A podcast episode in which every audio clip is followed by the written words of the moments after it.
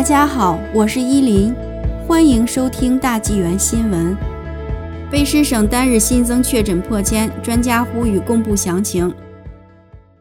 四月三日，卑诗省宣布新增一千零七十七个确诊病例，这是卑诗省自疫情爆发以来最高的单日确诊数。卑诗省的两位专家呼吁卫生官员公布更多细节，说明 COVID-19 的传播方式和地点。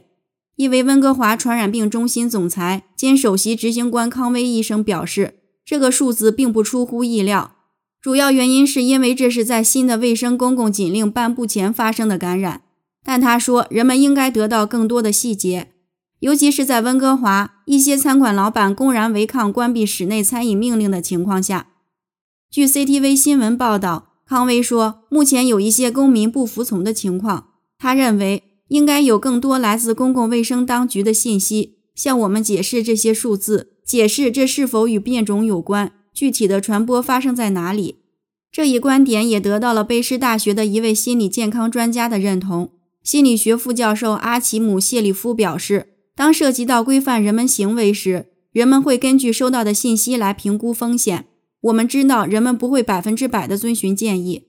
谢里夫还说：“就我而言，我很失望。”我们没有得到传播地点的信息，我们得到的更多的信息都是倾向于越来越好。